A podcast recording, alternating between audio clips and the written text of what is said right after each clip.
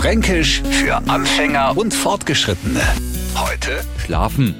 Auf welche Frage kann kein Mensch der Welt mit Ja antworten? Genau auf die Frage, schläfst du schon? Ich will ja jetzt nicht überheblich klingen, aber mir Franken kennen sogar das. Das klappt uns jetzt keiner von nicht vor da. Werde aber, wenn er hört, dass Schlafen bei uns so überhaupt nichts mit Betterau, Augen zu machen, Schnarchen oder Ausruhe zu tun hat, sondern mit dem Gegenteil. Ist der Franke am Schlafen, no strengt er sie richtig oh, kommt in Schwitzen und mault umeinander und zwar dann, wenn er eine schwere Last hinter sich herzieht oder wieder mal die schweren Einkaufstüten schleppen mau. Ja, rutsch mir doch ein Buckel runter, immer mo ich der schwere Zeich schlafen. Fränkisch für Anfänger und Fortgeschrittene.